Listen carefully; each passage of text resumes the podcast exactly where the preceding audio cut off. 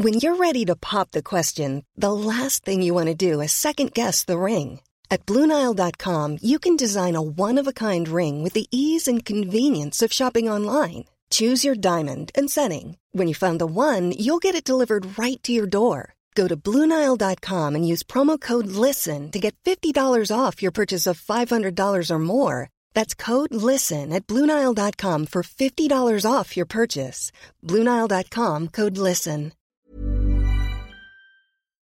以下节目包含成人内容，请在家长指引下收听。欢迎收听文化土豆，我是易康糯米。今天我们录误读会，和北京的高高还有张雨林连线。我们今天要分享的这部作品是最近刚刚辞世的日本作者大江健三郎，他是一个诺奖获得者。他的一本小说叫《万延元年的足球队》。高高，我把这个名字都说清楚了吗？嗯，OK，没错，对对对。然后在节目最开始，我解释一下，最近可能有好长时间，我不知道有没有三个月，我都没有录音，就是因为就是我当爸爸了，然后呢就一直在家里那个喂奶换尿布，所以我的脑子现在完全是碎片化的。然后这本书其实我看的也很潦草，然后今天录音我也希望不要出任何任何技术的事故，呃，更多的是希望和大家之间的这个。呃，交流不要太长时间的中断，我还是希望能够尽量的恢复录音。但是，呃，主要就是拜托雨林和高高了。嗯，呃，我们之前有一个分工，就是高高给大家简单的讲一讲大江这个作者，对吧？嗯，好，然后你请。我我我在开始之前，我也要自我检讨一下。刚刚一帆说。我们好日本呐，都所有的都对不住了，大家。就是他对这这篇这本小说的，呃，没有认真的去对待。其实我也一样，呃，当然我我后面大概会去讲我为什么对这篇小这本小说没有。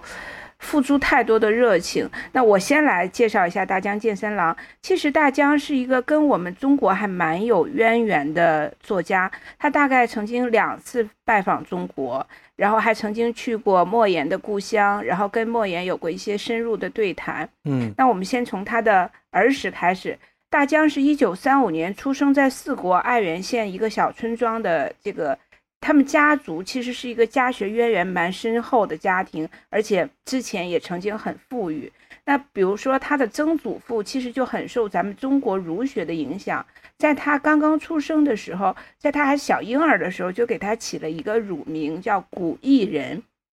古就是古代的古，义是呃道义的义，古义人，那也是从孟子的思想中传承而来的。嗯，那这个爱媛县其实是一个。保留着比较传统的日本乡村风貌的这样的一个地方，然后，所以我们的这个大江同学，大江老大江先生，其实他小的时候是远离城市生活的，所以他对整个四国的这个感情是非呃这个爱媛县四国的感情是非常深厚的。那四国也是一个远离呃日本中心，比如说东京这样的一个地方。所以在他后续的很多文章里面，其实我们都可以看到他的这个故事背景是在四国这个地方，在爱媛这个地方。大江出生不久之后，其实二战就爆发了。当时，呃，天皇在整个日本民众心目中就像神一样的存在。其实，包括大江小的时候也深受这个影响。直到呃日本战败结束以后，天皇首次在民众面前发出的他的声音。其实那一次对大江的影响还蛮大的，他第一次意识到天皇是人而不是神。嗯，然后在大江中学毕业以后呢，他就去了他们当地爱媛县的这个呃中学去读书。其实，在那个时候开始起，在中学时代，大江就开始了进行他的文艺创作。而且这里面有一个小轶事哈，小趣闻，就是他中学读书的这个学校，其实就曾经有。出过一个大名鼎鼎的老师，就是夏目漱石。哦，但是因为他们两个人并不是同一个时代的，但是就是用这种奇妙的方式就隔空同框了。就这个学校还是蛮蛮有传奇意味的。十九岁的时候，大江就离开家乡，他打考入了当时的东京大学，也是很很棒的大学，去学呃法国文学。当时是师从日本著非常著名的法国文学研究者渡边一夫。也是当时那个呃有一本很有名的书叫《巨人传》的日日文译者，在读书期间，大江就读了大量的欧美文学，呃法法国文学啊、美国文学。然后这个时候，他开始正式的持续性的写作，呃，大概就在他二十几岁的时候，他就获得了芥川文学奖。其实那个时候他还非常非常的年轻，所以当时在整个日本文坛，他可以作为年轻作家的代表去前往。呃，比如说中国，当时他前往中国访华。啊，你说的二十岁其实就哦，就是五，他三五年的对吧？就是五五年。OK，明白。嗯。啊，他三五年出生的，对他二十几岁的，呃，他二三十岁的时候，他就呃，大概是六零年，当时日本爆发了这个安保协议的示威运动，然后那个时候大江也。作为日本代表代表日本文学代表团中特别最年轻的作家访华，在中国他还声援了这次运动，并且受到了毛泽东和周恩来的接见。嗯，呃，到六三年的时候，大江其实他的人生发生了一次非常大的转折，就是他的长子就是大江光的出生。大江光是一个出生就带有非常。严重的缺陷的孩子，他脑子上有一个瘤子，然后医生也跟他说，即便这个孩子最后活下来，智商也会造成永久永久性的损伤。嗯，在这个时期，大江其实起初是想放弃的，然后他就把孩子放在医院，然后自己去参加什么反核会议啊，什么到到日本的其他的地方去旅行啊，然后他其实一直在做这样的逃避，后来。其实中间发生了一个小的契机啊，就是他后来采访了日本呃广岛原子弹这个爆炸的一些幸存者，而且对广岛当地进行了一个参观。在这次行程中，他从他似乎从中汲取了某种力量，把他儿子的病和核武器对人类的威胁进行了一种。某种关照，在那之后，他的创作进就进入了一种呃一个转折点，他开始更关注人性啊、政治和现实的问题。但是他也强调说，其实我的一切写作都是从他的个人开始。所谓他的个人，其实就是他和他的生病的孩子的这样的关系。但是他关照的是日本和世界的关系。嗯，就是有有有他他跟太宰治是很不一样的。然后。呃，在后来他就出出版了，就在此之后，他就马上出版了，就是被很多人都知道的他的一本自传体的长篇小说，叫做《个人的体验》。在这本小说里，他基本上就是如实的描写了，呃，他在面对大江光，也就是他的儿子时候的那种内心的挣扎。说到我们这本书的背景，就是万延元年的足球队，它来自于大江光对。日本冲绳岛的一次访问，嗯，在那次访问的过程中，呃，他关照了冲绳的历史。冲绳原来是一个独立的国家，叫琉球王国，直到一八七九年日本才吞没了琉球。那其实，在冲绳也发生了特，在二战期间也发生了特别惨烈的战争。包括呃岛在岛居民的自杀事件，所以在这一次访问之后，冲绳对他产生了巨大的冲击，也催生了他了解日本周边文化和乡土文明的这种念头，然后。在这一时期，他就写出了我们今天读的这本书《万延元年的足球队》。从此之后呢，其实大江健三郎的作品就大概分为两个部分，一部分就像之前的去描写他的个人生活，另外一部分呢，就是呃，他开始构建他的所谓神话、历史与现实的这样的一个剧场。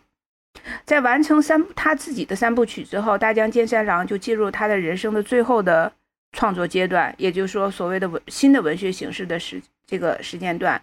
呃，他开始了，比如说一些长篇小说的创作。但这些长篇小说，坦白的讲，因为我没有读过，我在此就没有，呃，没有这个评价的这个这个能力啊。OK，嗯，哇，鼓掌。刚刚你是有写一个讲稿吗？我觉得好棒啊！对我大概有写一下，因为我现在脑子有点不太好用，所以我就写了一下。嗯，对，然后我觉得我们可以先就他的人生中的一些几个事情做几个回应，就是，嗯，可能你讲的那个天天皇谢罪的那个广播是一个很有名的事情，所以，嗯嗯，我我当时读到这一段的时候，我也觉得非常有趣。就是他那个时候还是学生吧，三五年到四五年，十岁小学生。嗯，然后他们在广播里听的，因为之前好像曾经学校里会问他们，就是说你会会会为天皇保佑天皇做什么？他跟我们说那个为共产主义事业而奋斗会要这个一样。他说我是愿意自杀剖腹的啊。然后嗯，听到了这个天皇的声音以后。小朋友就很自然的做了一件事情，就是他们下课以后就开始去学这个天皇的声音，就是模仿秀，就开始学他的谢罪的这个讲话，然后大家就就笑得不亦乐乎，狂笑之后，他说大家又突然意识到了一种罪恶，又互相一下就安静了，精神就那在那一刻受到了刺激之后，好像眼睛还还出现了一些就是问题。然后我读到这一段的时候，我就觉得应该是一个采访吧，我就觉得啊，好好有趣，就是小朋友会去学这个天天皇的声音，是一个非常天真和真实的事情。然后另外一个事情就是在读这本小说的时候，可以待会儿再说。就是我也一直在，因为我觉得做父亲应该是他的一个主题，对吧？然后在万在万延元年的足球队。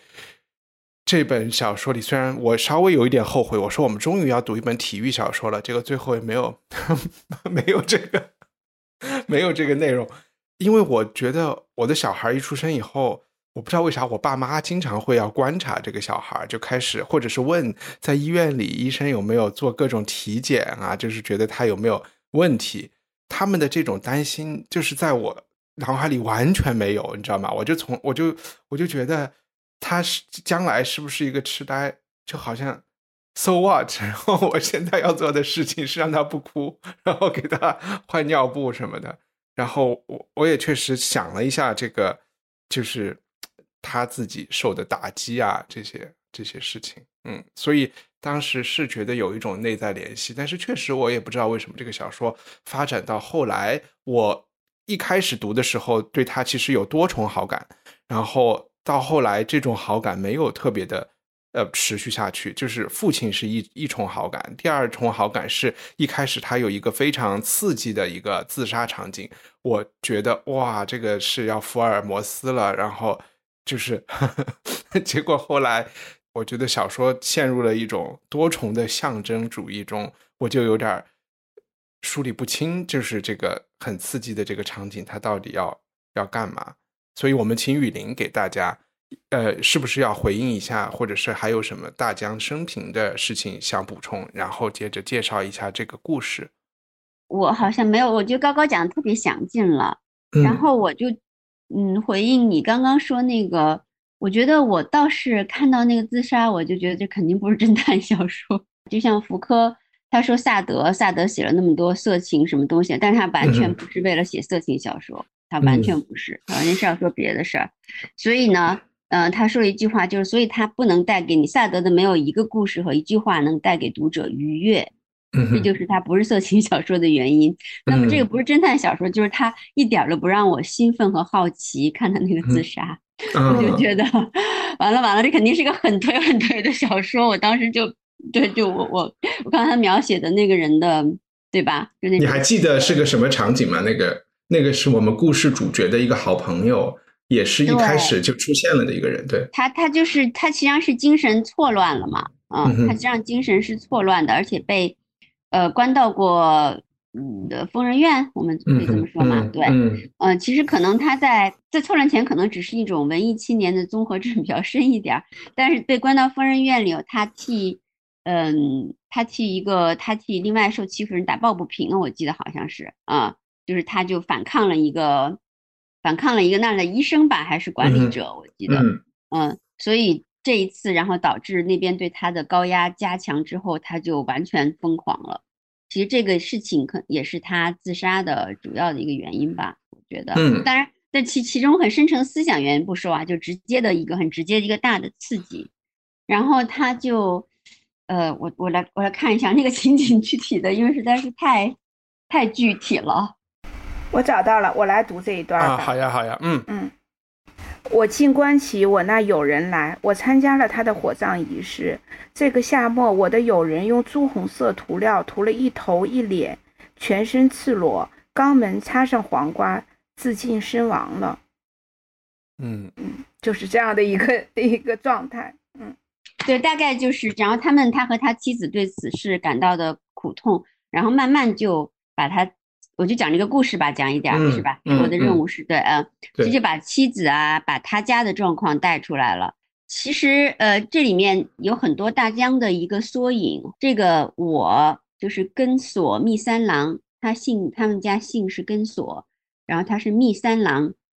这个密三郎他的孩子是一生下来就有大脑问题的，就像大江自己的孩子一样。我觉得那些对问题的感受。其实都是很真切的，对这个孩子生下来有问题，那么孩子生下来有问题呢，他的妻子就变成一个酗酒者，嗯，就突然有一天，跟索密三郎面临着的许多许多问题，跟他的家是有最大的关系的。对他实际上是一个知识分子了，他的妻子叫蔡蔡才子，他的刚出生的儿子是个白痴，头部残疾，然后 还有他的父亲实际上是死在中国的，他有一个哥哥。是死在马来西亚战场，他还有一个二哥，呃，就是在战争之后，呃，会在他们家族老的这个山村的山谷里，跟那个朝鲜人的纠纷中死于非命吧。其实也不是什么光彩的死，也不是说为了什么大事，对，也不是什么光彩的死了。总之也是就是就是小流氓跟小流氓打架死了。然后他妈妈呢，你想一个家所有的能依靠的男性。呃，就剩下根索密三郎和他的弟弟，这个叫根索英四。根索英四，我们一会儿再说啊，他是他其实非常关键的人物，但这两个人都不是那么，嗯，有支撑力的，所以他妈妈也打受了很大的打击，然后也是很早的就离开了人世，等于说这个家庭是跟日本的历史，特别是战争史纠葛在一起，遭受了特别多各种各样，其实是。普通人遭受的悲剧，但他们家确实有过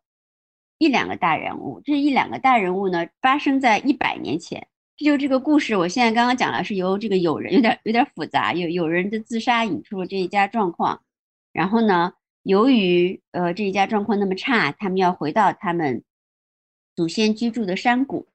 呃，这个山谷有他们的主宅呀一类的，嗯。然后呢，这个首先回去的是这个根索因寺。这个根索因寺曾经去美国，呃，他也是个左派青年，也是反对呃日美安全条约，呃，当时日本左派反对这个安全条约的斗争是很激烈的，塑造起来的故事就是他是这个政治运动中的一个英雄式的人物吧，是一个反抗者人物吧。然后他因为种种，主要是因为这个原因，又在美国际遇不顺，然后又。这样那样，我就不讲细节，要不然讲太长。所以他先回到了日本，然后回到了这个山谷。那么在这个山谷里，然后后来因为这个朋友自杀之后，这个哥哥跟索密三郎带着他的妻子蔡才子也回到了这个山谷。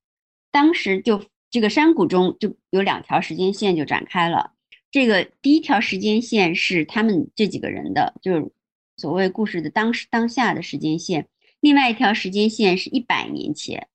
他们家的祖先，也就是他的曾祖父，对吧？我没有说错吧？这有点复杂，对不对？他的曾祖父曾经，嗯，组织了一场农民暴动，嗯，这个就 suppose 是这个万延元年的意思吧？是吗？是的，是的，对对对，我不要，对我因为我的这个历史细节，咱们就一起，嗯，随时纠正着我啊。suppose 就是在这个万延元年。那么这个万延元年有一定的，当然它是日本纪年，实际上咱们说乾隆多少年，康熙多少年，它这个万延元年其实有一定的象征意义，就是象征着在一八六零年代左右，呃，跟一九六零年是一六零年代是一百多年前以前啊，正好，呃，一八六零年左右是日本打开国门，呃，向，也其实上向美国开放，就是是美国人的，呃，明治维新，就美国人到了这个港口，呃，敲打开了日本的国门。这个日本的现代化进程从一开始就是仅仅和另外一个国家，而且是呃压制性有压制性力量的这么一个国家联系在一起的，呃，所以这个万延元年是有一个这样的象征意义。万延元年期间，这个曾祖父组织了农民暴动，这个暴动情况其实有点复杂。按照我从书里读清楚的情况，就是后来发现其实都是一场设计，是不是？是的，是的，都是一场事。其实不是说开始大家从表面上解读的这么正常，叫弄嗯，为了一些正义的理由，就是暴动的暴动，然后呃攻打的攻打，然后 怎么样？这个有产者和无产者之间或怎么样，是一个正常逻辑的理解。但其实后面都发现，原来是这个曾祖父一手两边这样对策划的，而且他。呃，被呃，这里要讲就特别复杂了哈，就等于说他还策划了对自己的自己主宅的一个攻击。我应该怎么解释这个暴动呢？其实这个暴动的，你们能不能帮助我？这暴动的终极原终极目的是什么？我还是不是特别清楚。可能是一种平衡，一种让农民稍微佃农稍微他是地主，对，让佃农稍微他是村长。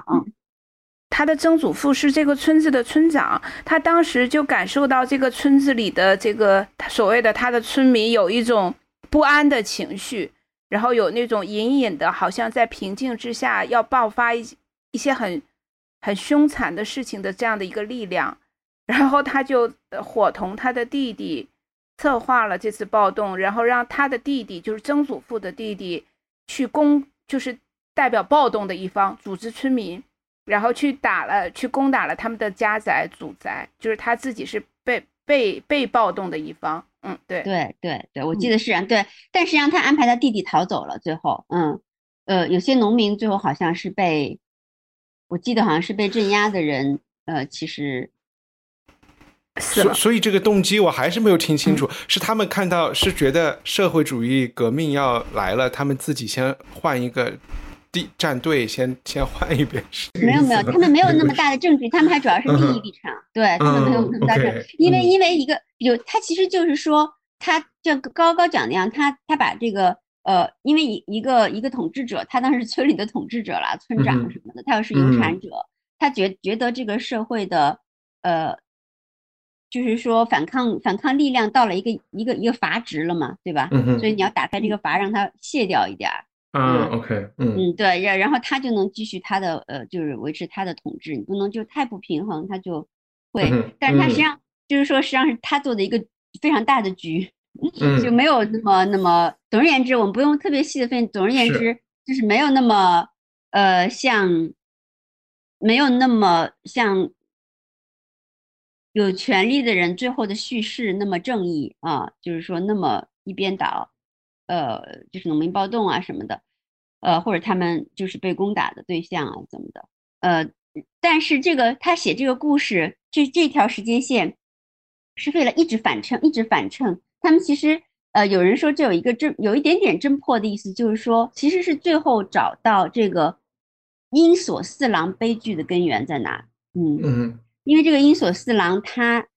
就依赖着这一百年前的一条故事线，跟他家族有关的。一直是一个生活在 fantasy 里面的人，嗯，对，就他在他死前都是，他的死是第一次巨大的真实，在他整个生命里，因为他因为他的一生就是，呃，可能他是一个有怎么说？当然这里面比如他，当然他有很多各种各样的气质，这都没有关系啊。但可能也是因为家庭的这种现实的苦难和家庭遭受这么多各种各样的事情吧，就他。在他这个生下来的之后啊，就妈妈也早死啊，爸爸肯定就死了，然后各种各样的人在战争中或者在争斗中死去，他也是最小的一个，所以他难免就是还受了很多苦和惊吓，他就肯定是幻想着逃离现实，但是呢，他肯定又不甘，因为是个一个小男孩嘛，我能够想象他在这种轰轰轰的这种暴力和苦难的这种攻击下，呃，没有人。来跟他解释，来跟他说明，或者来安抚他，给他一个安全感，所以他就依赖的是他头脑里的故事，他自己给自己安全感，嗯，所以他就把这些全部扭曲成一些幻觉，呃，一个一个男孩嘛，毕竟他是个，我觉得他是个直男，所以男人的幻想他就是一个英雄主义式的，就所有的故事都把他他都解释为他们家的人是大英雄里头，嗯，自欺就告诉。他自己，他也是个英雄，嗯，他不是一个永远逃避现实的小男孩，永远不能承担责任，永远在逃，永远在做出破坏性的举动，呃，其实这个核心就是塑造这么一个人物，当然有很多事情了，嗯，很极端这些事情。这个书可能 之所以得了奖，就是因为他很极端，写的毫不留情。就比如说他，他就给自己和他妹妹编了一种啊，我们是呃四处流浪，然后父母早丧，我们就是一种像神一样的神的孩子一样的。然后呢，他就跟他妹妹很近，因为他带着他妹妹嘛，啊，呃，父母不在，呃，他还。有控制他妹妹，因为他一个一个弱弱势的人，他就是特别想。他妹妹是有点智障，对吧？而且，嗯，啊，对他妹妹是智障又好被控制，对，所以他只能控制更弱的人嘛。所以他就，他就，而且他控不仅控制他妹妹，还当然就跟他发生了性关系，因为两个少年人在一起成长，这种变态的东西当中，性也是一种控制嘛。所以他妹妹就还怀孕了，然后当然这个这个阴阴四哈，我们叫这个根索阴四。他这个阴四为什么他是被他他以前一直生活在幻当，他肯定他就不能承担这个真实的东西嘛，所以他就要逃避责任，然后他妹妹就自杀了。好，妹妹的死这是一件事，然后他又去，他当然又寄生的一些社会的革命运动，比如说反对日日日日美安全条约，对对对，这个事情，呃，一件这样的社会性的革命性的运动当中，往往都有很多这样的人。他是一下革命了哈，这个东西超越日常，他就把从日常中逃避的这个愿望全部投射到这个举动当中去了。但是他也不能承担这个事情中的任何责任，他也不是说一个真正的革命者，或者一个真正有呃具坚定的政治主张的人。所以他也是在里面弄了一圈之后，其实他是在美国去乱搞，搞上了一点病，不是因为什么反日美或者受了什么迫害，根本不是，那跟他没关系。嗯，他们自己没受什么政治迫害，但就乱搞，搞上一点病，然后治着治病就回来了。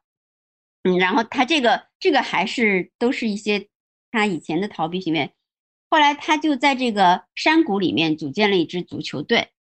这个为什么叫做万延元年足球队呢？就是把这两个时间线掐在一起了。嗯，因为嗯。呃，他不可能现在在组织暴动嘛，对吧？所以说他因为体育正好，其实一帆刚刚讲到，体育是男性表达的另外一种形式，嗯，就另外一种，就是你的攻击性哈，弗洛伊德的话，攻击性表达的另外一种形式。他而且他有一种领导感，对吧？我还组织一个队，我是我是组织者，我是一个领导者，有一种英雄感。他觉得他呃，又又是一个幻觉啊。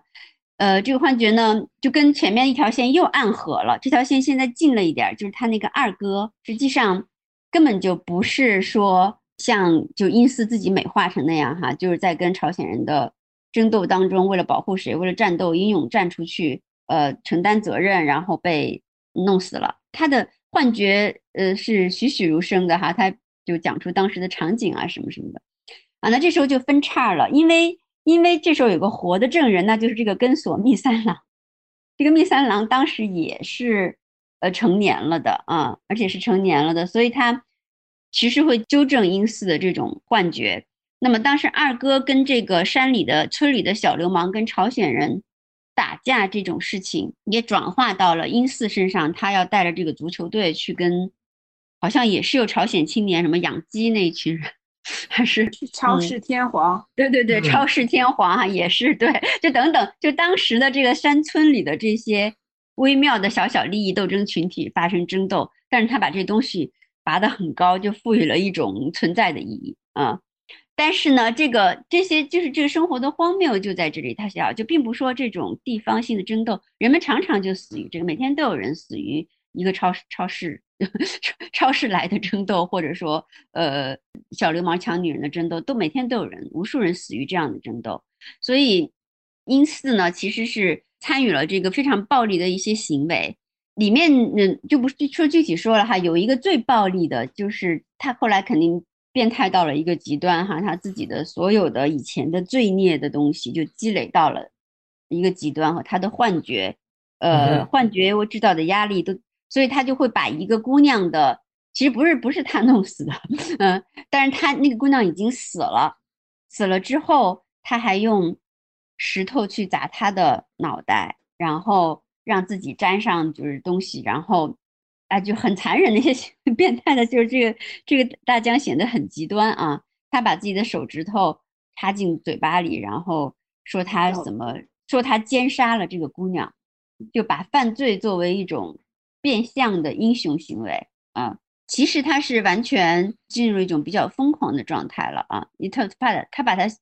自己想象成，因为当年这个呃二哥，呃其实他的幻觉啊，说二哥是代替全村的人啊，就承担了什么暴力的罪行啊，替全村的兄弟去死，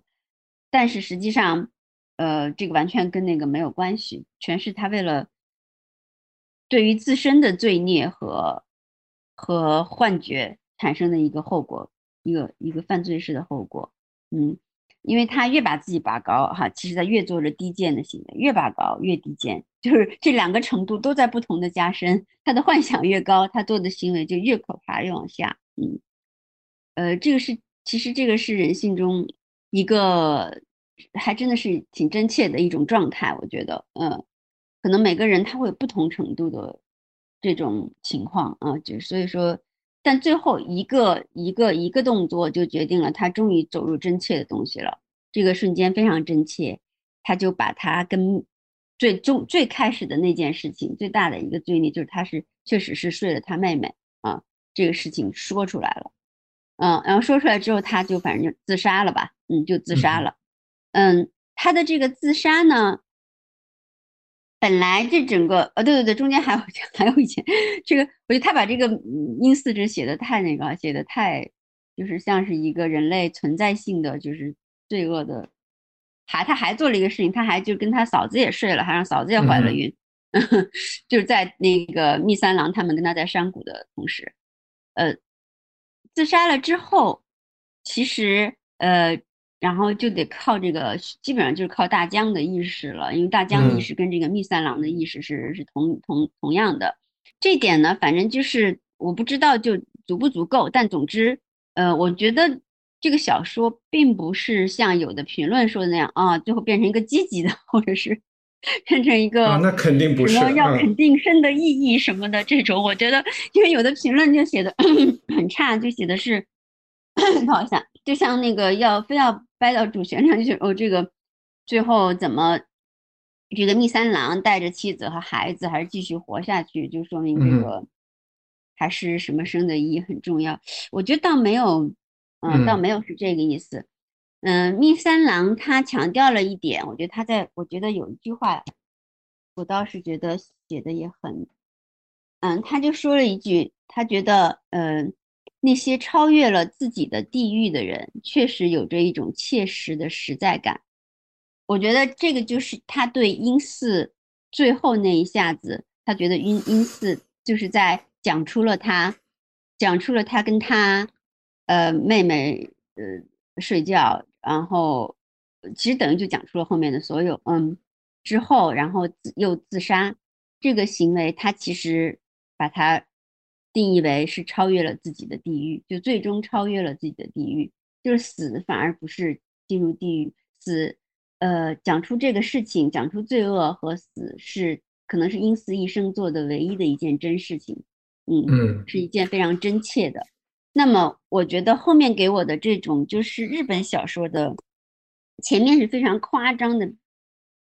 呃，可以夸张的描写变态，就是他为了让他典型。那 就是不惜余力的在阴司身上放特别多的事儿，这个人简直就是，嗯，那样的一个形象。但是呢，呃，后面有有日本人的那种非常，就是说他说这种真切感，就是老婆怀了孕，然后我们怎么就一步一步的离开这个地方，嗯，带着他腹中的胎儿啊，带着他腹中这个阴司的孩子。嗯，好呀，嗯，呃，就是这样，我觉得，对对，雨林的总结已经比我期待他要说的详细详细太多了。呃，我再简单的就是把这个里面的东西抓出来。其实这个事情像雨林说的一样，有两条时间线，一个是一百年前，一个是现在。这里边确实是有一种呃希腊悲剧的这种你要重蹈某一种覆辙的这个感觉在里面。另外一个分叉就是哥哥和弟弟，就是密三郎和英四。这两个人，我觉得，嗯，其实对我来说，就是展现了人的两个极端。一个极端就是呃，就是一个被戴绿帽子的，然后一个内向的，一个身体好像还是个独眼龙，然后儿子又不行的，就是遭受了特别多挫折，很失败，然后呢又很内向的一个人。另外一个人就是要去霸占别人的女人，要去组织小流氓打架，要去搞社会运动，然后要去外向的，特别疯狂的。就是有各种不切实际计划的，然后最后甚至是就是要一把火烧掉自己自杀来了结的。就我觉得他其实是在听雨林的详细的描述中，让我看清楚了作者的这一个这种意图吧。然后最后我会觉得是一种，他也承认大多数的人生是在一个碌碌无为的一个这个这个平均值上的，所以可能。存在着这一家奇怪的一家三口又继续的又继续的活下去，这就是一个反反正我就把很快的嗯总结一下，它是这个意。I'm Sandra, and I'm just the professional your small business was looking for, but you didn't hire me because you didn't use LinkedIn Jobs. LinkedIn has professionals you can't find anywhere else, including those who aren't actively looking for a new job but might be open to the perfect role, like me. In a given month, over 70% of LinkedIn users don't visit other leading job sites. So if you're not looking on LinkedIn, you'll miss out on great candidates like Sandra. Start hiring professionals like a professional. Post your free job on linkedin.com/people today. There's never been a faster or easier way to start your weight loss journey than with PlushCare. PlushCare accepts most insurance plans and gives you online access to board-certified physicians who can prescribe FDA-approved weight loss medications like Wigovi and Zepbound for those who qualify. Take charge of your health and speak with a board-certified physician about a weight loss plan that's right for you. Get started today at plushcare.com slash weight loss. That's plushcare.com slash weight loss. plushcare.com slash weight loss. 意思，但雨林刚才其实在讲的时候，我还有一个很强的感觉，就是说大江的小说，他的写作非常强的，你就是你在脑子里一直要去寻求解释，因为我发现雨林刚才一直在解释，嗯，就是小说主人公他们为什么要这样做，他的成长原因、他的社会原因、他的家庭原因、心理原因，这个也是读者一定就是。心里会去琢磨的事情，但我又发现，一旦你解释出来，又会觉得，他好像也不不足够成立。就是，然后最后我心里就会又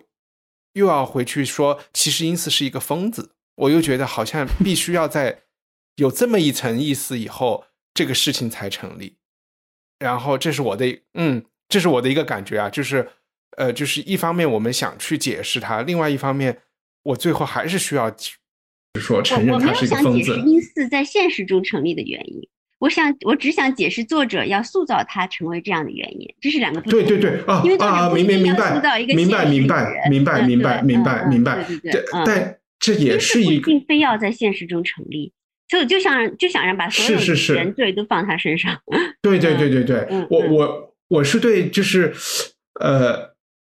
我其实是对雨林的呃，就是再现这个故事的一个这个方式上面的一个感触，就是说我发现你很，就是我不是说你是很，就是你会发现这个故事迫使你想去解释啊，为什么这么奇怪的？对对对，你说的对，因为太变态了，对对对对对，而且而 且这个故事的结构也导致了，就是它不是一个情节性非常强的文本。创作，嗯，就是比如说我们虽然情节很强，故事很精彩，但是它的呈现好像对对，它的有点疲软，是那种传统的呈现方式，不是？对，嗯，呃，然后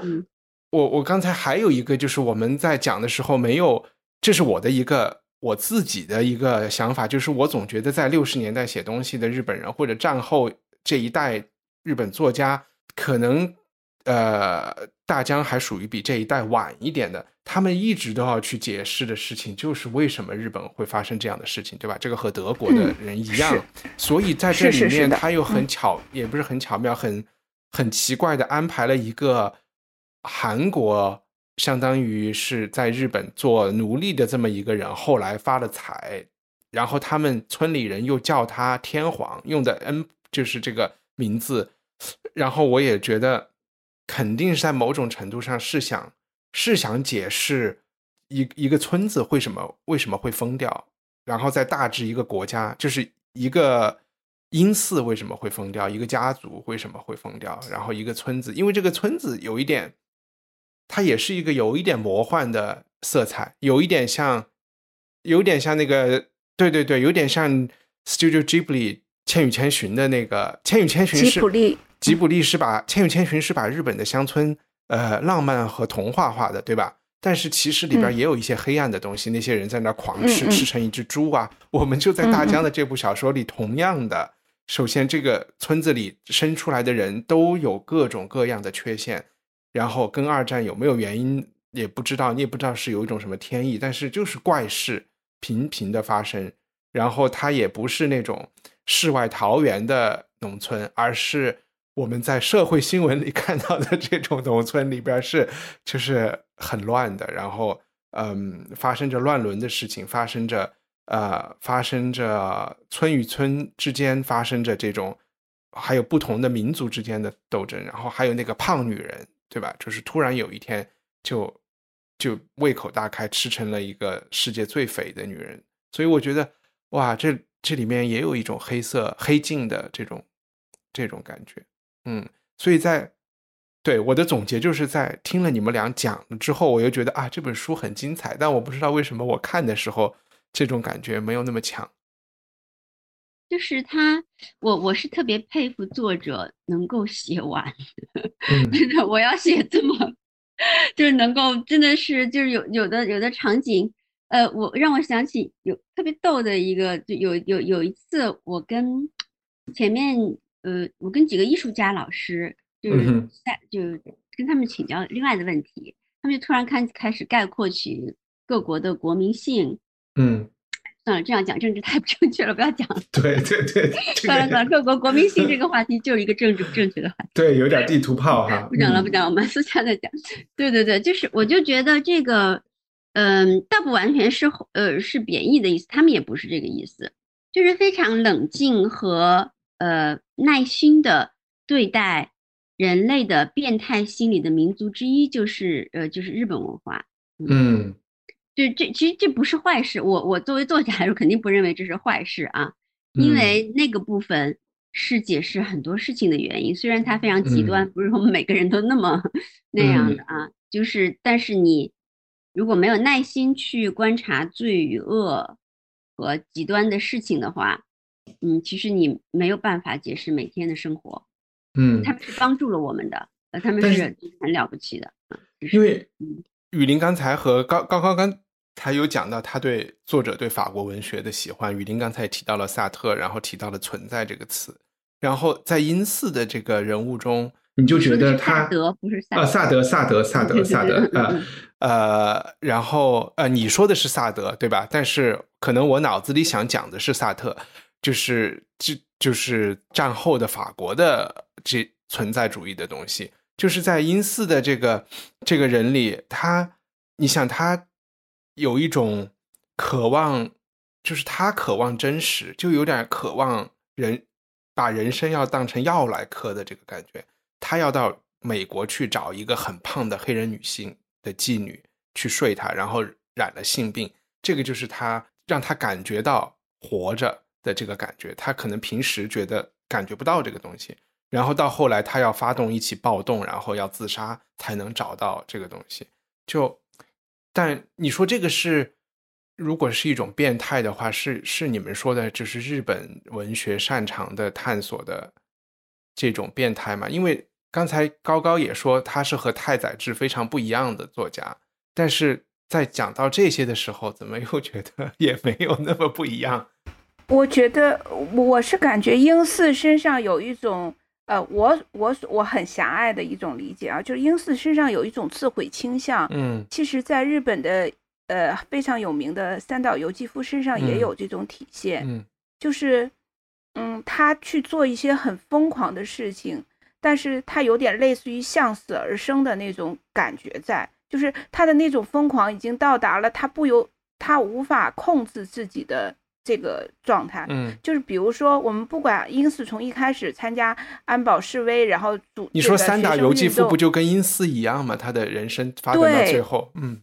对对，就很像，就是我觉得日本作家大概分为两派哦，一种是非常物哀派的，就是川端康成那那一系列的，也是我们很熟悉的那种感觉。就他的这种，他他的物哀其实某种程度上也有毁灭的这种美感在里面。但是它是淡淡的，然后他把日本的风情融入其中，然后他也有很变态的部分在川端康成的小说里面，也有很多很比比混乱而变态的这种东西在。但是你整个感觉是美的，然后是悠然的，然后悠长的、缓慢的。但是另外一卦呢，就是像三岛由纪夫和和这个我们在这本书中看到的英寺的这种感觉，就是它非常激烈。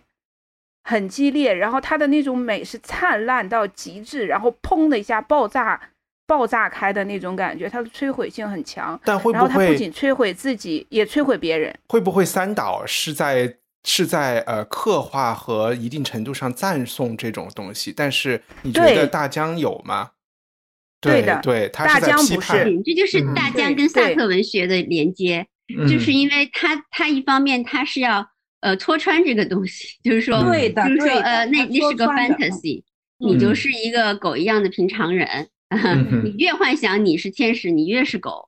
嗯，我不是说，他说他就是每个人，每个人，你就说每个人啊，你越是很可爱的，不是狗，对对对，就是说狗狗很可爱，但是狗很平凡，对吧？你愿意你家狗是狗而不是天使，对吧？所以说，狗是狗是一个幸福，狗能狗能是狗是幸福，对。所以说，他就说，有的人他就意思就这个意思，就说他这就是大江的态度，为什么呃后来能得到，就是因为他是特别当代的一个一个一个态度。呃，对，我觉得我觉得那个高高刚才点的特别好，就是，嗯，对，三岛也是那种，但确实像一帆说，他们那个时候都是歌颂这个东西的，嗯，就他们并不打算在文本当中就自行把它，就是对，因为三岛比比那个大江大十岁，所以三岛的青春期是在军国主义这个时期。性质虽然我很不想这么解释人性，但是人确实是时代造就的。但是大江的青春期是在美国呃管管制日本的这个过程中，是另外一套呃教学大纲下下造成的。所以你也能看到，就是对大江的非常的，就是他有我不能说他西化，但是他有这种可以在审视日本文化的这个角度，他是可以他他是可以这么去看。看这个问题的，嗯，我我我我讲一我讲一下，就是嗯，其实大江的这种反思性，或者说他对于呃他对于日本的思考，不仅表现在他的故事创作里面，其实在他的写作的用的文法中也有蛮强的体现。就是他曾经在一次接受采访的时候，作者问到他说：“你的你的作品其实。”很多日本人都看不太懂，而且在日本的受众也不是特别多，它不是像一些呃三岛由纪夫也好啊那些作家那么受欢迎。然后他其中提到说，比如说你的日语的这个句子都是通过中间的有一个助词去连缀下来，然后你的这个长句特别长，通常一句话就有三四行那么长，然后都是复合句套复合句的这样的一个表达方式。你为什么要写这么难懂的句子呢？然后大江回答就就说：“他说我不希望自己的作品被年日本的年轻人带上战场。在二战期间，很多日本军人是拿着《源氏物语》的这呃小说去走上战场的。大江想用这种文字的疏离感，呃，造就一种就是我跟日本这个社会或者日本的传统文化是有距离的。明白，他就是有我是要。”对，嗯嗯。啊，这个其实解释了，对，就是所谓的翻译腔，就是在中文的语境里，所谓的翻译腔，它确实也有一种给人一种打引号的客观性啊，对，嗯，对对对的对的，嗯。嗯。嗯嗯，这个也蛮有意思，而且好像大江确实也是，嗯，也是很高调的说他是介入政治的，对吧？但我我其实我还兴很有兴趣看他晚年的一些。我我想去找一些晚年的东西，看他有没有对年轻时候对他的那个呃政治的反思。刚才听呃高高介绍他是左派，有一点左派文联的这个感觉的，对吧？但是他也被左派真正的左派文人也不喜欢他。嗯嗯，对，那也是好事。谁是真正的左派文人？日本我不知道，我不知道，因为我真的 我也不知道。就是呃，他是蛮蛮奇怪的，就是比如说他是被右派认为他他是一个左派，嗯，就是他是他是，但是左派呢又又觉得他在后期有一个作品里面有写到一个恐怖分子，就是那种感觉，所谓的恐怖分子，他给这个恐怖分子做了一些，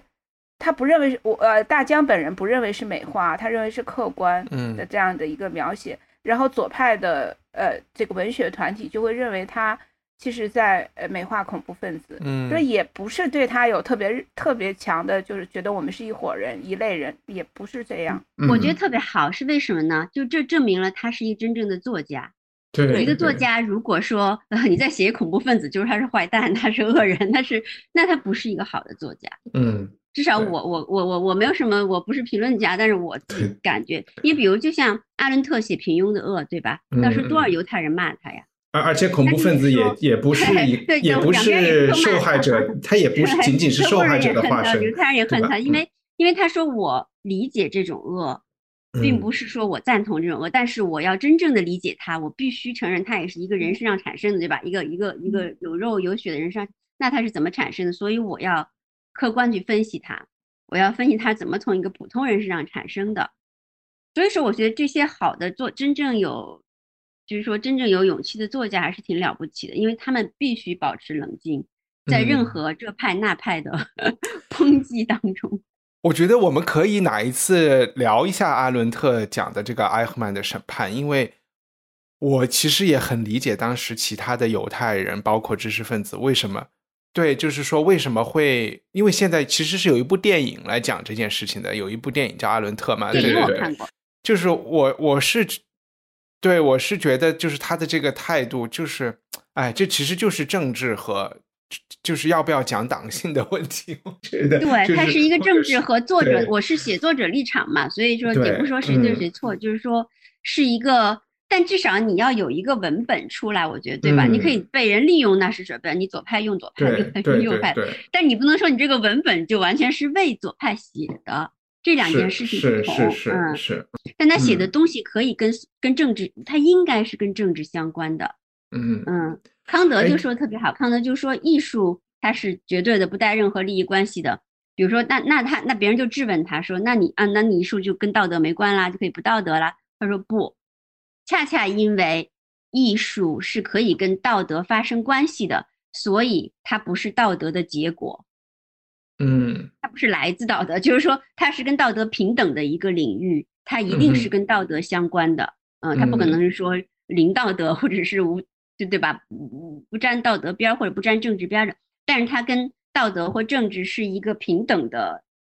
它才可能叫做发生关系或者是相关的，而不是说它是它的结果。嗯，我觉得这句话说的特别。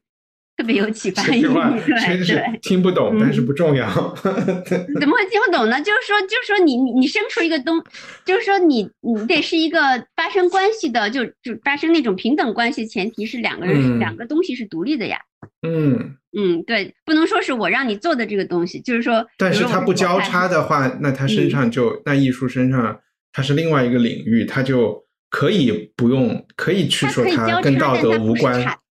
它可以交叉，但不是道道德产生出来就不是交叉了，就等于道德包含它。它是左派的话，就在在左派的圆圈里头，对不对？它左派生的话，就是左派艺术就在。但它但它不由道德产生，但艺术由道产生嘛？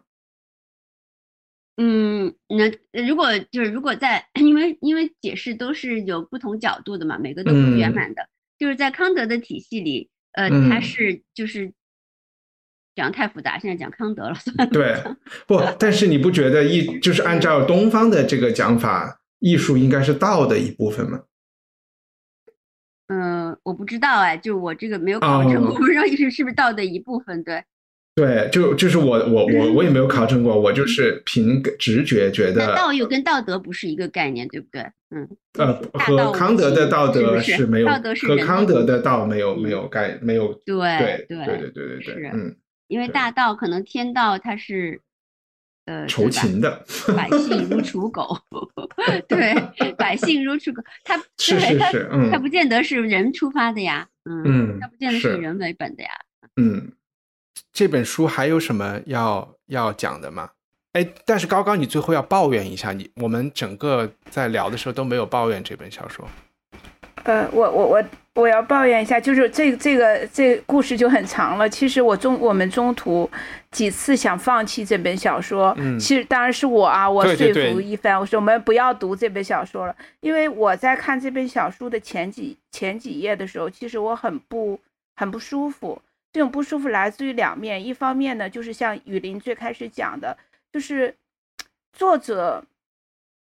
似乎总是试图于。去解释或者是描述一种他的这种心理状态，或者是这这这种，而且是用很大很长的篇幅，然后他试图向作者来表述，呃，向读者来表述他他的他他为什么要有这种想法，但他也解释不清楚这种想法。他最突出的体现就是在他看到他的。好朋友死亡之后，他被震撼到，然后他有一天，呃，在他们家，他从梦中醒来，然后怎么坐在一个水沟里面，把自己的身体放在那个那那个里面，让自己感受一种肮脏的、冰冷的这种这种体会。他试图向你传达，但是呢，我理解不了。我不懂，但我大受 震撼。所以从这从这开始，我就李安导演说的，对，是李安导，我得借用这这这句话。然后整个前面包一直一直到他们兄弟俩，包括妻子到四国回到他们家乡之前，都是处于这种这种写作氛围之中。所以我根本不知道他到底要表达什么，嗯，就他，而且他无数次的提到他朋友的死，我也不知道他朋友的死对他意味着什么，嗯，当然后后来慢慢的到他们回到这个小山村以后，他开始描写小山村里的人际关系，描写小山村里呃他们家族的一些隐秘的往事的时候，就就渐渐好了一点，因为他那个情节性就增强了，所以你就我就感觉好像舒服了一点。那到又到后来就是。英四像呃有点类似于向他哥哥忏悔的时候，那种那种疯狂，就是他把现实和和想象穿插在一起去写作的时候，我又开始混乱了。当然，我觉得这不是作者的问题啊，作者是非常棒的作者，他的写作能力极强。我觉得换别人可能是很难去驾驭这样的东西。我我我反思我自己，就是我真的受碎片式。呃，文传媒的这个影响太重了，就我我就直说了，就是我看抖音看的太多了，我已经没有办法很耐心的在呃文本的字里行间去串联出一种完整的逻辑链和这种阅读的耐性，所以我觉得是我的问题。嗯，然后呢，呃，我遇到问题了，我的第一想想法就是跟作者一样，就是这个密密密密三郎一样，就逃避嘛。你为什么不能把？是一个，你为什么不能把抖音删了呢？哎呀，他的眼太大了，我一上厕所就很想看抖音。我觉得具体问题具体分析，这个不应该是你的错，这个我也有同感。虽然我不是一个抖音，我不是一个抖音的使用者，我没有抖音，我从来就没有抖音。嗯嗯，有时候就别人发就或者微信后面有那个视频，我看一看一看，朋友推荐的，就朋友赞过的而已。就但是但是我觉得是他他长篇大论。不是说，我觉得不是，我觉得我我我自我感觉啊，你看看对不对？我也没有办法进入，因为我我觉得有一些人类的经验，当你没有经验过的时候，是你永远没有办法说你彻底感同身受的。对的，就是说你如果没有那么那么的颓过，我觉得我们都是某种意义上的。比较呃，就平庸的人，我是哈，我是平庸对，就是你你你青少年不是你年轻时候再怎么啊，你喝酒啊喝醉呀什么的哈，也没有个屁大的事儿，也没有说朋友那样死了，或者也没有说战争把你你你爸你哥全弄死了，这种经验没有，这种东西要没有的时候，真的就是进入不了，不能够完全至少。呃，可以稍微类比带协同一点点，就是进入不能完全进入那种，因为我有时候会看到有的朋友，他可能，呃，性格更夸张一点，也不是经历了多少像这样的苦难哈，就是会因为艺术家嘛，要喝的大醉呀，把自己弄得脏兮兮呀，在路上打滚啊。但是即使你看到，呃，你也知道他这样做的原因，嗯，你仍然不能进入那种，如果你坐在脏水沟里，让脏水进入任意进入你身体的任意部位时候，并缓慢的感受这个过程的那种感觉。啊！但是张雨林描述的时候，都觉得好刺激啊！不是，就是说，所以，所以我告诉你为什么狗？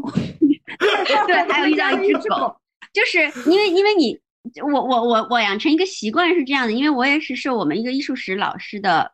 这个启迪，他没有说，他说的可能比我复杂，更艺偏艺术经验一点，但是呢，他说一句话很好，我也经常跟别人说，说你如果看到一个东西。你觉得特别难 就是，特别排斥性的难，就你，不仅难进入，特别排斥的时候，那你就深呼吸一下，然后给他更多的时间。这样的东西是特别珍贵的门，嗯，跟你见到一个让你欣喜若狂、特别兴奋的东西是一样珍贵的，珍贵过那些你看了无感的东西，嗯。我不就具体的含义我不解释，反正就是因为他也讲的很哲学，就这个意思，就是说你如果看了他，他主要在讲艺术作品。他如果你看一个作品，你觉得哎呀太恶心，太刺，就是太难受了，我转就想转头就走。那你这时候你偏偏得，这是他对我们的要求啊，不是说每个人都得这么违反自己的。说你那你就深吸一口气，再给那个作品一些时间，至少你通过那个作品可以多了解一下你自己，嗯。这是他的建议，就是所以说我当时读到这儿，我跟高高感觉完全一样的，说这是啊，我的天呐，就躺在那阴沟里。你的这个老师不就是想让你探索一下道德的边界吗？说你躺在那个倒不是道德边界，你想那个身体的感的边界，他就睡在那阴沟里，还讲他怎么掉下去的，慢慢的，嗯，躺在那个污浊之物里，还来了狗，怎样？然后又是。对吧？然后把他妻子也写的龌龊不堪。那个时候啊，这个和怎么我觉得也有点像要去脏一直不散，一直要慢慢慢慢让你感受那种脏和恶心。但是佛教不是也会让人冥想尸体腐烂的过程？对呀，所以说是一个意思啊。佛教的意思不就是一个意思吗？道教不也说道在屎溺中吗？嗯，对，所以说，所以说。所以说这个这个，我觉得就让我想起那个我那个老师跟我说的，我一直记得的一句话。但是我的感受跟你完全一样，所以不是什么抖音，这个这个不是抖音。我我一直以为我丧失了丧失了阅读力。不，因为刚刚我觉得抖音是这样的，因为我觉得这些你这道理你都懂，这些产品设计它就是一个毒品的有瘾的东西，对吧？然后对我觉得就是就是需要。就是需要把它删了，嗯，就完了，删了就完了，嗯，你要不要把手机拿出来，我们一起看着你删抖音？哎，我我非常非常同意，呃，这个呃，雨林刚才讲的，就是我们之前看的呃很多作品，我们误读会推荐的作品，读的作品，要么呢是一种是它的文字非常的精彩，就比如说我我比如三岛由纪夫，我也不理解啊，我我我不理解，就是他为什么会有那么变态的想法，但是他文字是浓墨重彩的，就是轰轰烈烈的向你砸过来的那种，呃。要么呢，就是像门罗那种，就是我对门罗写的所有的一切，我都有那种感同身受的那种，好像他是我的嘴替，他在帮我说话的这种感觉。像大江健三郎是完全不一样的。首先，我们在文化上就跟他有一定的隔阂性；另外呢，他的文字又刻意的营造出这种疏离感。呃，我都甚至不能说疏离感，就是他刻意的营造了一些难度。嗯，呃，所以。呃，你读起来也不会那有那种酣畅淋漓的感觉，所以可能这就是造成我，哎，就是每次拿起来又放下，拿起来又放下，然后那种人的懒惰的本能，就我没有办法像雨林的老师讲的那样子啊，你看到 你你就勇敢的把那扇门推开走进去，你发现一个全新的世界，我就是啊，好吧，那我把门关上，我转身就就想走的这种，对。有编辑推荐吗？最近几个月你们都在有什么精华的事情可以推荐？我想一想。其实上次上次我打算说服一帆 放弃这本书的时候，我好像跟你畅谈了一次我我看那个《漫长的季节》这部电视剧的时候受到的震撼，对吧？对对对，嗯。呃，然后我其实那个时候还是在刚刚看完电视剧以后的那种那种兴奋感中，然后我现在已经过去很长一段时间了，我再回想，我还是觉得这本这个这个剧集还蛮值得推荐的。就是是，班宇做的不是东北，他讲的是东北的一个凶杀案。嗯哼，嗯，有点类似于有点类似于侦探的感觉吧，一番有有点对，这是我对他的批判，就是但是我觉得他没有问题，就是他在形式上，我觉得是借鉴了很多就是欧美的欧美小地方剧故事的这个这个东西，对对对对，所以我我其实是看到了，嗯。我是看到了一对，我是看到了对对对，看到了一些套路，但是确实因为高高是东北人，所以他是更能有有发言权。对对对，你是觉得他确实是很真实的，对。嗯，因为他描述的是发生在一个呃濒临破产的钢铁厂，就是有很多下岗下岗潮期间的一个凶杀案，然后他也是贯穿了大概二三十年的这样的一个跨度。对我其实，在这部电视剧里，我看到的不是凶杀案本身，我是看到我父辈的，呃，从他们年轻意气风发到他们垂垂老矣以后的那种无无奈感，就是我我在这部电视剧里，我有一种非常悲哀的感觉，嗯，所以这部剧集，它跟我也看过《东城梦魇》，《东城梦魇》，我觉得他拍的非常棒，但是我跟他的生活、跟他的文化、跟他的风土人情是隔离的。但是在漫长的季节里面，我是能够感同身受的去体验的。呃，另外呢，这本剧这个剧集，因为他班宇有担任这部剧集的文学创作。其实我在中国的电视剧剧集里很少有发现有所谓文学创作这个职位，嗯，一般都是没有的，嗯，所以这本剧集也蛮有班宇的色彩在里面的，嗯。嗯，呃，好吧，这就是我所谓的推荐，嗯，我哦，对对对，我是读了一些，因为我还继续在做做那个行评讲作品，对对。对对 对对对，嗯。有一本对，有一本不错，就在我的这是这次这期的正好，我我正好昨天早上翻到，所以我就顺手，真的是很好玩的，叫做《星际信使》。嗯，因为我很爱读一些，就是呃，就是从别的视角来看人类的，就会来看我们这些日常的这么一些书吧。嗯。当然，你说国际政治是比较大于我们的啊，那个也很有意思。但这个就更大，就是从外星人、从宇宙视角来看人人类文明，因为他这个作者还有点风趣，有点好玩儿。呃，比如说他他说，要是夏季奥运会对动物开放的话，人类就没戏了之类。嗯，说更高、更快、更强，这个都是。然后他还说，你看你人，你跟任何你身边的任何一种物种都没法交流。哪怕 DNA 跟你这么像，那个猩猩你都没法说话。所以是一本非虚构是吗？非虚构，非虚构。就你还觉得你能跟外星人，外星人一来你就能跟人说话，我觉得简直是 梦想。然后他就批判人类的傲慢嘛，就人类去人类中心主义，这个也流行了很久啊，这个观点。但这个书写的比较风趣。嗯。然后，嗯，他也批判说，比如说素食主义，他但他的观点不一定正确啊，比较风趣。说这个素食就是人类。一个妄想啊，觉得你觉得动物可怜，你就更动物在动，跟你一样，你就觉得可怜，你就不吃它们。那你不觉得蘑菇更害羞，都更被动吗？你就吃那不能跑的，你就不你就不吃那能跑的，所以你觉得你是你是同情。所以他的他的这个作者的名字是是是谁？作者的名字再念一下，嗯。嗯，好，因为我属于这，叫做尼尔德格拉斯泰森，叫做 Nile。哦，OK，那就是那就是美国最著名的这个就是写这个 popular science 的这个天文学家了。OK，就是他是所以比较所以的角度，我觉得怪不得他他叫星际信使这个名字肯定是在伽利略的致敬伽利略的这个 c i d r u s c e 伽利略的啊，对，也就是说伽利略带来了宇从宇宙角度带来了真理。那么他再一次想说，我们从宇宙角度来看人到底是怎么怎么回事儿？嗯，好呀，嗯，OK。他写的不深，不是科学著作，明白明白。OK，我我是最近读了一本伽利略的传，我可以，但是作者的名字我有点不记得了，我把它放在我们的文字信息里，我我也可以推荐一下，因为我觉得伽利略还是一个怎么讲很有趣的人，因为他确实和布鲁诺和哥白尼都不一样，嗯，然后嗯是一个又是一个创业家，其实挺像达芬奇的，嗯，但是最后对，嗯。那我们今天就聊到这里，谢谢大家。我们下一次读什么书，我们再公，嗯，也不是在公布，大家就听节目吧。每次，因为我现在已经没有微博了，没地儿公布啊，就是 Twitter 上也许说一下。好，好，谢谢，拜拜，嗯，拜拜。